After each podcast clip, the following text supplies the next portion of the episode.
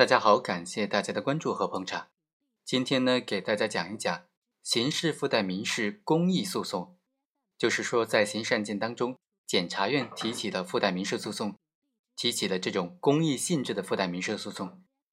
什么情况之下才可以提起公益民事诉讼呢？今天给大家简单的介绍一下国内首例的刑事附带民事公益诉讼。这个案件讲的是啊。两个农民违反国家的规定，随意的倾倒印刷电路板的废渣，严重的污染了环境。这两个被告人处置有毒物质的行为涉嫌污染环境罪，于是被检察机关提起的公诉。在提起公诉的过程当中，为了维护国家和社会的公共利益，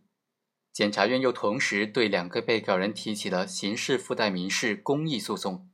要求法院对两个被告人进行刑事和民事的双重处罚。法院经过审理就认为啊，两个被告人违反国家规定，处置有毒的物质，严重的污染了环境，他的行为已经构成了污染环境罪。公诉机关的指控是事实清楚、证据确实充分的。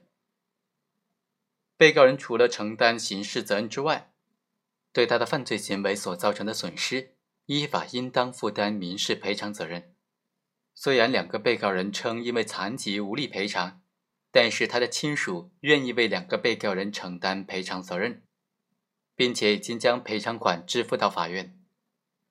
所以法院就判令两个人承担了赔偿的责任。但是辩护人就提出说，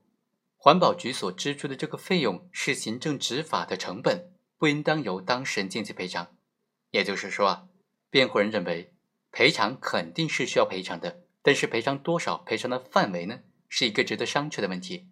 比如说，环保局你支出的费用是你本身在行政执法过程当中的费用，你有自己的执法的这个经费的问题，